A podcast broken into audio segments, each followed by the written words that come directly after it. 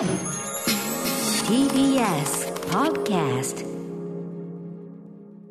時刻は7時46分 TBS ラジオをキーステーションにお送りしているアフターシックスジャンクションパーソナリティのライムスター歌丸です。宇垣美里ですさあ、ここからはまだ名前名前がついていない日常の場面や感情に新たな名前を与え、声高に提唱していく新概念提唱型投稿コーナー。火曜日にお送りしているのは、何かが始まる音がする YOKAN 予感。あなたは聞き逃していませんか？日常の中からかすかに聞こえる素敵なストーリーが始まりそうな音。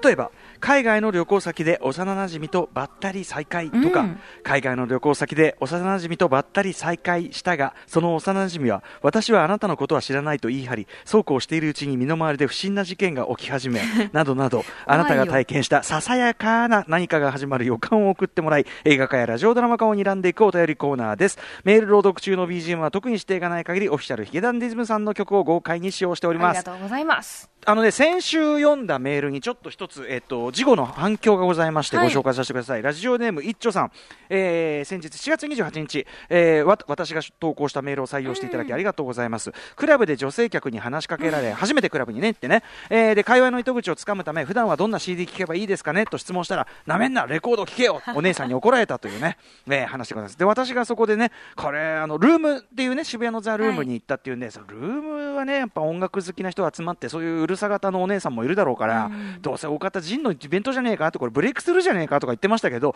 これ実際ですね、一丁さん、歌丸さんのご指摘の通り、参加させていただいたパーティーは、DJ ジンさんがレギュラーを務めていらっしゃるブレイクスルーでしたっていうそうなんですよ。なんだじゃあその空間にいよいよだから俺はね、そのお姉さん特定できると思いますね。大体知り合いみたいなうん大体ね、やっぱ多分ちょっと今度ジン聞いときますよ。こういうこと言いそうなやつって誰っつって。あああれね えみたいなそうそうそう。まあでもね、そういうこう、ちょっとこだわりがある音楽好きが集まるね、パーティーっていうのがありました。まあ原理こう主義者と言いますかそうそうそう。でもこういうのもね、ちょっと、いつになるようなことやらまた再開できるのはね、とねいうね。えなかなか古き良き時代の話にならないといいのですが、といったあたりでさあ、今週の予感いってみましょう。今週の予感、私が読みますね。はいラジオネーム、優しいキョンシーさん、男性からいただいた YOKAN 予感。褒められた話ではないのですが、あの時は確かに YOKAN 予感を感じたので、恥を忍んで投稿します。大学生時代、一人暮らしをしていた頃の話です。学生マンションの6畳ワンルーム、壁が薄く、隣の部屋の生活音が漏れ聞こえる快適とは言えない物件でした。ある朝、一元に間に合うか間に合わないか、目覚める頃の時間帯に隣の部屋からある音楽が爆音で聞こえてきます。らああ、うるせえな。こんなさっぱらから何考えてんだ。と憤りながらも耳を澄ましてみると、それは2000年代当時人気のロックバンド、ザ・ストロークスのアルバム、Is This It のオープニングナンバー、Is This It だったと判明します。ザ・ストロークスね、前、高橋義明さんがね、あの、新そうでしたね報紹介していただきましたよね。しかもそれはその日だけではなく、平日ほぼ週5で大体同じ時間帯にこのストロークスの Is This It 流れてくる。目覚ましの音にしてたのかな。そうなのかな？うん。俺もストロークは大好きだが、しかし、限度がある と、苛立つ日々が続きますが、ある日、マンションの廊下でちょうど部屋を出た、九段の隣人とすれ違う場面に遭遇します。こいつが犯人かと思い、その面を確認してみると、予想に反した人物像。T シャツとかラフな服装が似合いそうな、細身でショートヘアが素敵な、同じ大学に通っているとおぼしき、可憐な女の子でした。あ なんなら文句を言ってやろうかと意気込んでいた私ですが、面くらい、小さく会釈を返すだけでその場は精一杯、実質に戻りドアを閉じ、私は YOKA の予感を胸に感じます。その後すぐ、この出来事を飲みながら友人に話すと、何それ？いいじゃんそんな可愛いならすぐ声か声かけようと無責任なことを言います。いやいや、と冗談で済ましつつも、胸の中では密かに YOKA の予感が膨らみます。そんな中、早く目覚めた朝にふと、今朝は自分がこの部屋でストロークスの Is This It をかけてみるかと思いつきます。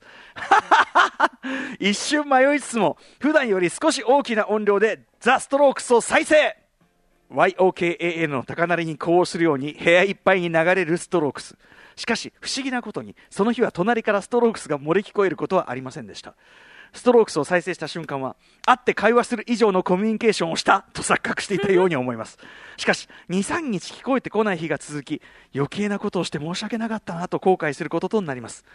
しばらくするとまたちょうど目覚める時間に元気にストロークスが流れてくる日常が戻ります。ああなるほど。これでよかったんだ。と YOKN をそっと胸にしまいその後特に何も起きませんでした。今のストロークスを聞くたびにあの日の予感がほのかによみがえるのを感じます。歌丸さん宇垣さん僕はどうすればよかったんでしょうか？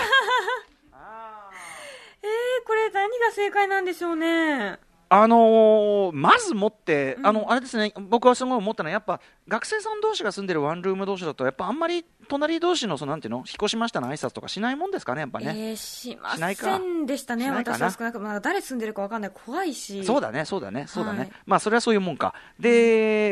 でね、でもそういう中でよ、お互い要するに顔も知らない状態の中で大音量でストロークス、これはなかなかこれはあまりねいいじ、ゃないですか。マナー的にはちょっとね、あれかもしれませんけどね。だから多分自分の、その、なんていうか、壁の薄さを理解しなかったんでしょうね、まあ確かにね。、安風情でね、よく聞こえてくるっていうのはまあありますよね。これ多分だから、宇垣さんのあの予想通り、目覚まし代わりにタイマーかけてとかで、ストロークス流れるようにしてたんですかね。でもこの、なんつうの？この優しいキョンシーさんが、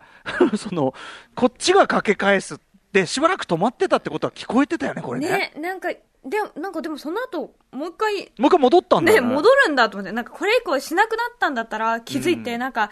怒られたみたいな気持ちになって止めたのかなと思いきや、うん、えもしさ、その宇垣さんだったらどう感じます？そのだから自分がお気に入りの曲で毎朝起きてると、うまあ、うるさいっていうふうに思われてるのは知らないと、ところが隣からある日、自分がその同じぐらいの時間帯に自分がいつもかけてる曲が流れてきた、あ、怖いと思うかも。だよね、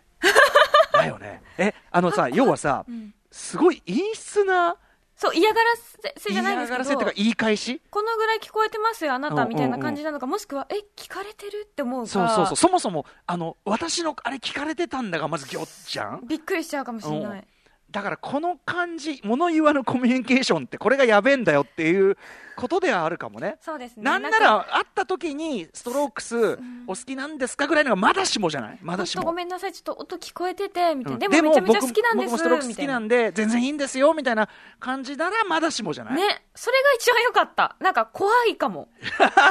冷静に考えると。物言わぬはねああーでも学生マンションって壁薄いよな。お壁薄い。その俺も聞いた毎朝ねその嫌ってほど聞く人ってやっぱいて俺が聞いた話だとあのファレル・ウィリアムスの一時期超流行ったハッピーあるじゃんあれがもう腐るほどかかるっつって 嫌いな曲になるだろうな。うん、うんそうそう、それは怒ってました、正直。うんま、毎日その、ほにゃ、ほにゃ、ほにゃ、ほにゃってかかってから、起きれないのかよ、みたいな。イライラすんなーってなってるっていうのがね。私、なんか音が聞こえるとかあんまなかったんですけど、うんあの、サッカーの時、はい多分友達呼んでんですよ。でうあおーとか言いやがって、ー。言いやがって知。らねえよと思って。まあでもサッカーの時でも結構街の底かしこからぬおーみたいな聞こえる時間ありましたよね。確実に横から聞こえてきてて、もうブチ切れちゃってえ、そういう時はどうすんの？壁蹴ってました。やめなっつうの？やめなっつ向こうも多分すごい踏み鳴らし、多分ぴょんぴょんしてるんですよ、おそらく。うんうんうんでも壁蹴るは、てまあめえみたいになってしまう。若かったんだよな、壁蹴るは本当やめた方がいい本当に。と本当に静かにしてみたいな気持ちになっちゃって。あのさ、本当これでもマジな話しますと、皆さんね、聞いてらっしゃる皆さん、あの隣人トラブル、本当にあの深刻なのになるとね、シャレにならない時もありますから、直接的になんかやるのはあんま良くなくて、やっぱ管本理会社当はそう、管理会社ととか、あの、管理人さんにね、おえ。え話するのが一番いいんですけど、どうせ同じ大学の奴らだろうみたいになっちゃってて。でもいい、そのなんか、俺、その話はやっぱ宇垣さんの学生時代の、あの今よりアサルトがこうまださらにこうなんか収まって、なんていうの、なんつうの、直接的に発露していた時代、そう。これはいいですね、貴重なエピソードですね。友達が、その、例えば道歩いてて、ええ。ナンパとかされるじゃないですええか。ええナンパされたことよりもナンパされた時の宇垣の顔が一番怖かったって。言ってて。